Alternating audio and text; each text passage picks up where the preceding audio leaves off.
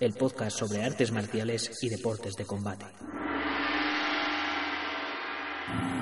Hola guerreros, soy Nacho Serapio y os doy la bienvenida a este segundo podcast de Dragons Magazine, vuestra revista de artes marciales y deportes de combate. Hoy estamos a día 20 de noviembre y mañana, día 21, pelea Javier Fuentes en Siberia. Javier Fuentes es el español que más peleas profesionales de MMA ha realizado este año. Y con motivo de ello, hemos decidido ponerle en la portada, y esto es una primicia para los que estéis oyendo el podcast, hemos decidido ponerle en la portada de la revista de diciembre. La revista de diciembre va a ser una revista muy especial, porque es la revista número 12, es decir, que cumplimos nuestro primer año. Gracias, gracias, gracias, por cierto, en primer lugar, a los mecenas que aportaron su granito de arena hace un año en la campaña de crowdfunding que hicimos para sacar el primer número. También aprovechamos para darle las gracias a los colaboradores de la revista, eh, entre los que hay gente muy importante en el mundo de las artes marciales, grandes periodistas eh, marciales, eh, de los que yo aprendí cuando era niño y que cuando les comenté mm, la idea de hacer la revista se implicaron de una manera que va más allá de lo profesional. gente como Francisco Javier Hernández, como Pedro Conde, José María Prat, y bueno, un montón de gente que, me está apoyando a sacar este proyecto adelante y, y que le dan un valor añadido a, a lo que es Dragons Magazine. Y a todos ellos, por supuesto, los vamos a tener aquí en el podcast, no lo dudéis.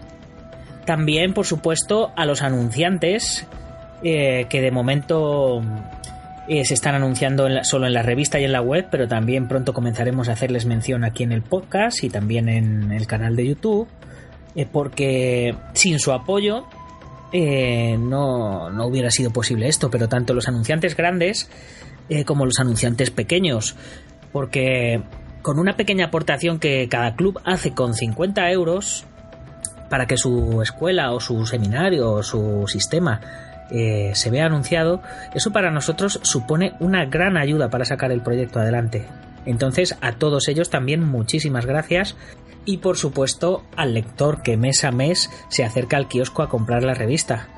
Porque al final él es el que tiene la última palabra. Si la revista no, no está bien, no funciona, no se compra, no podemos seguir adelante. Bueno, os sigo comentando un poquito de los contenidos que va a tener la revista de diciembre. Os sigo comentando un poco los contenidos que va a tener la revista de diciembre, así un poco a modo de primicia, antes de que nos metamos de lleno en el asunto que nos ocupa hoy, que es hablaros un poquito de las asociaciones y las federaciones. El primer artículo que, que sacamos en la revista y que causó un gran revuelo en la comunidad marcial. Bueno, como contenidos, pues por supuesto vamos a tener una entrevista con Javier Fuentes, que esperamos que le vaya muy bien en Siberia. Luego también tenemos un reportaje escrito por Pedro Conde sobre cómo superar el miedo al combate, qué es el miedo y donde nos desvela un poco las claves para poder convivir con él. También continuamos con la cuarta entrega de Armas Legales, una interesante serie de artículos que, ha escrito Francisco Javier Hernández eh, sobre cómo podemos defendernos con utensilios comunes. Yéndonos a la parte de cine, este mes de diciembre es un mes muy especial porque se estrena Star Wars 7. En 1977, cuando yo nací, se estrenó el capítulo 4. En relativamente corto periodo de tiempo, se estrenaron después el capítulo 5 y el capítulo 6. Nadie sabía por qué se llamaban capítulo tal, capítulo cual, y lo lógico sería que fuera la película número 1. Pero luego con el tiempo, Josh Lucas explicó que se trataba de una saga de nueve capítulos y había decidido empezar a contarlos a partir del 4. Años más tarde estrenó el capítulo 1, 2 y 3 cuando él consideró que la tecnología le permitía contar lo que sucedía en, en esos primeros capítulos.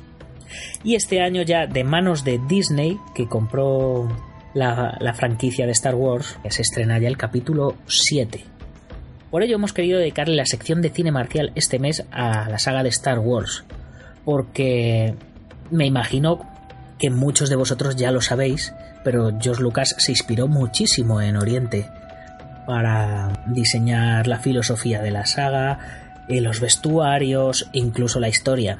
Entonces, para los que no lo sabíais, os lo vamos a contar y para los que ya lo sabíais, seguramente os vamos a contar cositas y detalles que no sabíais.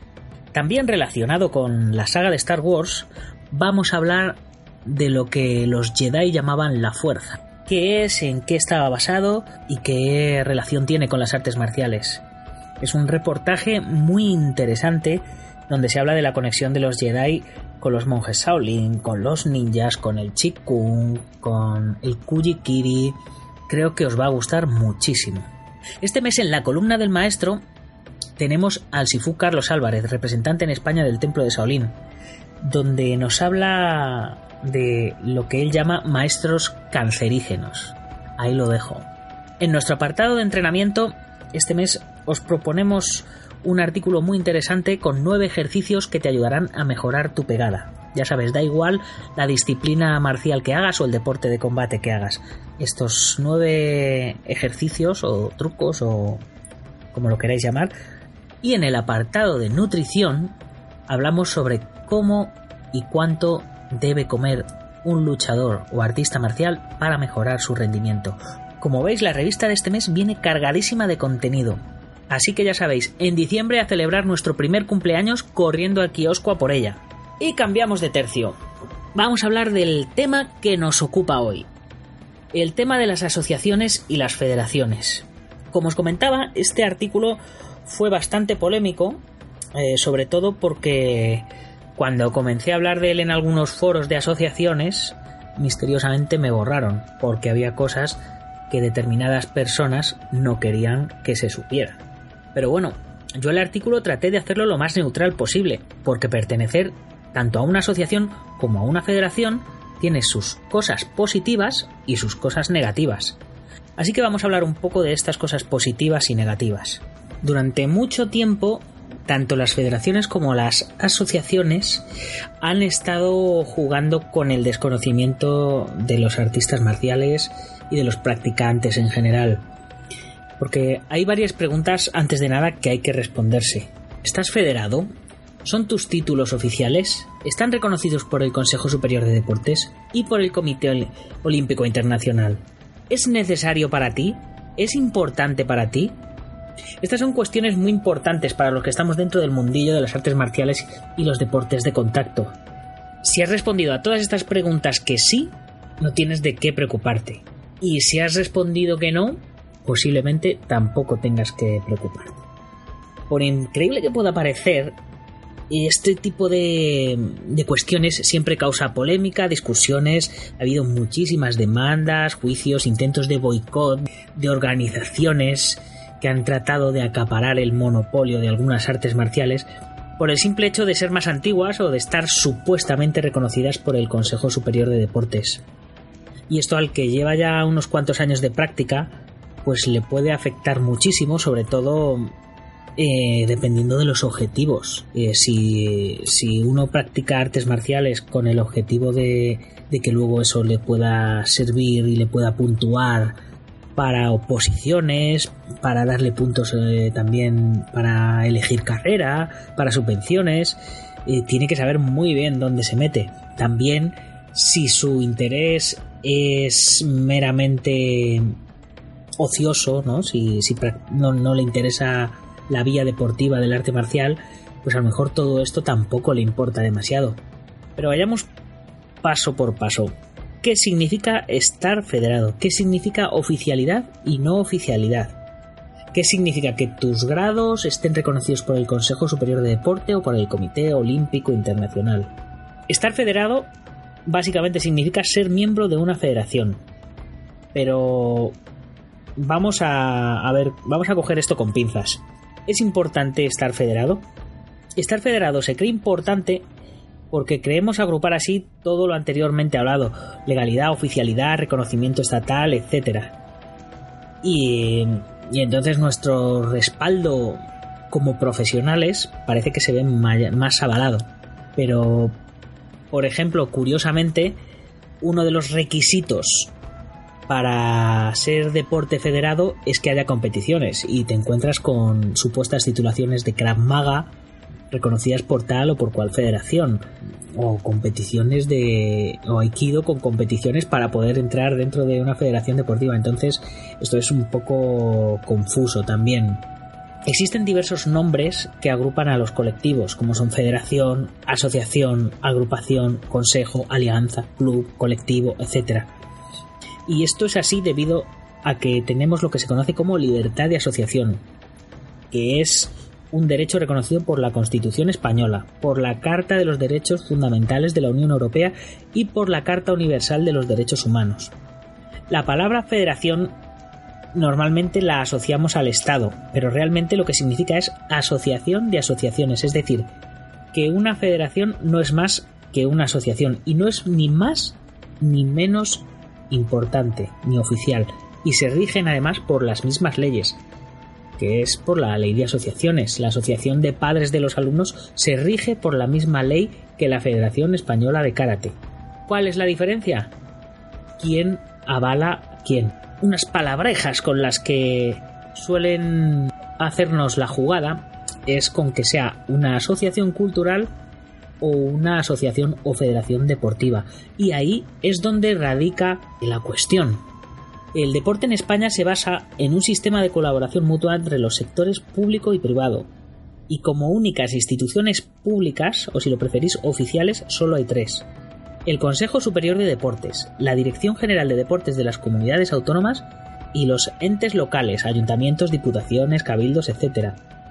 ¿Dónde están las federaciones? ¿Dónde están las, las asociaciones? ¿Dónde está el Comité Olímpico? Pues no están por la sencilla razón de que todas ellas son asociaciones privadas sin ánimo de lucro, independientemente de que luego se lucren o no. El Consejo Superior de Deportes sí está y la labor del Consejo Superior de Deportes y la relación que tiene con las federaciones es cederle algunas competencias. Por eso algunas federaciones eh, parece que son como más oficiales, porque reciben una serie de subvenciones que otorga el Consejo Superior de Deportes. Entonces, si tú quieres practicar un deporte y recibir subvenciones del Estado, tiene que ser un deporte federado, porque las federaciones son las que reparten esas subvenciones entre ellas. Una actividad que esté inscrita dentro de una asociación cultural no va a recibir una asociación de deportes, tendrá que recibir la subvención de la asociación de cultura. Entonces el Consejo Superior de Deportes nunca le va a dar una subvención. Y por otro lado, una asociación cultural no puede organizar eventos deportivos, sino se tendría que dar de alta como asociación deportiva. A nivel asociativo vamos a partir de la base de que para crear una asociación no hacen falta más que unos estatutos base que se pueden descargar desde Internet un presidente, un secretario y un tesorero. Un libro de actas, un libro de juntas, un libro de cuentas y no sé si 12 o 15 euros a lo mejor ha subido ya. Y con eso creas tu asociación. Para crear una federación se necesita eh, muchísima más gente, no hay unos requisitos mínimos de practicantes de ese deporte para que te lo den de alta como federación reconocida por el Consejo Superior de Deportes. Por eso mucha gente se hace su propia asociación se crean sus propios feudos en los que muchas veces ni siquiera hacen la, junta de socios para cambiar el presidente, ni justifican gastos ni ingresos, cobran cuotas de afiliación, reconocen grados. Bueno, el mundo de las asociaciones es es una casa de putas. Pero bueno, tampoco las federaciones se libran, ¿eh? Porque se han dado casos de cargos elegidos a dedo, viajes para toda la familia de los directivos en nombre de la federación, selecciones nacionales a dedo, saltándose a los campeones nacionales oficiales, etc. Pero bueno, aquí es donde entra la nueva ley del deporte. Se supone que con la nueva ley del deporte las cosas se van a poner muy duras para todos los que ejerzan enseñanzas de disciplinas deportivas federadas y que no tengan una titulación oficial. Hasta la fecha, las únicas titulaciones estatales reconocidas eran las de profesor de educación física y el TAFAZ, el técnico de superior de actividades físicas y deportivas. A partir de ahora, las titulaciones de enseñanza se supone que ya no van a correr a cargo de las federaciones deportivas, sino del Ministerio de la Educación. con lo cual los títulos van a equivaler a técnico de base, técnico medio, técnico superior, lo que es el FP. Y para poder optar a estos títulos de enseñanza se deben de cumplir unos requisitos que cada vez son más complejos y más completos. Por lo pronto, lo que se le va a exigir a nivel federativo es que tengan el grado de cinturón negro o los danes eh, necesarios para cada una de las titulaciones. Y es aquí lo único que va a poder otorgar la federación esto va a equivalar a las artes marciales federadas eh, pues a, cualquier otra profesión o carrera o formación profesional. Claro, aquí nos encontramos con que va a ser más caro, va a ser claro, como sacarte una carrera. Los centros deportivos van a comenzar a exigirlo, ya que si no tienen un profesional sin la titulación correspondiente, a ellos les va a caer una multa. Pero claro, a los profesores se los va a pagar como un titulado universitario. Ese es uno de los, de los mayores problemas, es decir, te vas a gastar un dinero brutal para dar clases extraescolares, tres horas a la semana en un colegio en el que, bueno, realmente lo haces casi por vocación o porque tu hijo está ahí y eres profesor o para sacarte un extra, pero si sacarte el extra te va a costar 5.000 euros, imagínate, no sé, por decir una cantidad. Y luego está el tema de qué pasa con las artes marciales que no están acogidas a ninguna federación deportiva, que es un punto negro en este plan federativo. O sea, hay artes marciales que no compiten y hay sistemas que no están reconocidos dentro de estas federaciones. Entonces, ahí, ¿quién puede titular? Si yo doy un sistema que he inventado, ¿quién me lo va a reconocer si lo he inventado yo? Bueno, ya sabemos que estamos en el país de la corruptela, que en el gobierno hay ladrones, en los ayuntamientos hay ladrones, pues en la parte deportiva también hay ladrones. Pero bueno, este es un mal que está extendido a nivel mundial, así que tampoco vamos a, a lapidarnos. Pero bueno, volvemos a deporte y cultura. Ya sabemos lo que es una federación y, lo que es una asociación, que todas son organizaciones privadas sin ánimo de lucro. Ahora vamos a dividirlas más en federaciones deportivas y federaciones culturales, porque si una federación es una asociación de asociaciones, también puedes hacer una federación de artes marciales por la vía cultural. ¿Y cuál es la diferencia? Pues que las federaciones deportivas se encuentran incluidas en el ámbito de aplicación de la ley del deporte y las federaciones culturales se encuentran incluidas en el ámbito de aplicación de la ley de asociaciones. ¿Cuáles son las oficiales? Las dos son oficiales. ¿Cuáles son legales? Las dos son legales, siempre que estén dadas de alta en el Registro General de Asociaciones correspondiente. La diferencia es que una de ellas te permite sacarte títulos pasados por la ley del deporte, lo que se va a convertir en carreras deportivas. Y por el otro, las federaciones culturales te entregarán títulos con un valor privado y subjetivo que la gente quiera darle. Es decir, las federaciones sí van a estar reconocidas por el Estado, pero las titulaciones de enseñanza no van a estar reconocidas por el Estado, van a estar reconocidas por esa federación. Va a ser una titulación privada, como estudiar una carrera universitaria en una universidad pública y, y estudiarla en una universidad privada.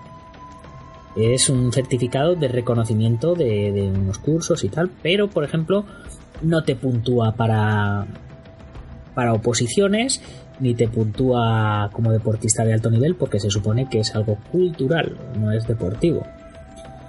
En fin, al final todo se convierte en un negocio y los que menos ganan en este negocio son los artistas marciales.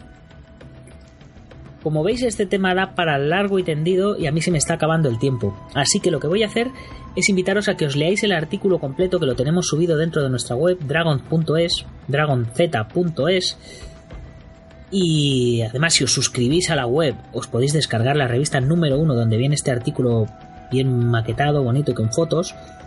Y si tenéis dudas más concretas me las hacéis a través de la web o a través de las redes sociales y también podemos traer a un experto, a un representante de federaciones y a un representante de asociaciones y que cada uno nos dé sus puntos de vista, de sus pros y de sus contras.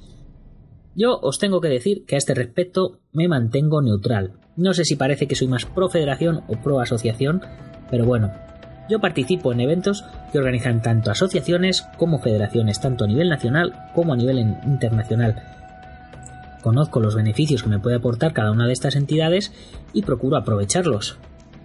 Bueno, guerreros, se nos acaba el tiempo, pero no quiero despedirme sin recordaros a los que todavía no habéis comprado la revista que os paséis por el kiosco y compréis vuestra Dragon Magazine de este mes. y si os hacéis una foto con ella y la posteáis en vuestras redes sociales, me haréis un gran favor, porque hay mucha gente que todavía no nos conoce. Y por supuesto etiquetarnos para que nosotros también compartamos vuestras fotos. Bueno, guerreros, hasta el próximo podcast. ¡Gámbaru!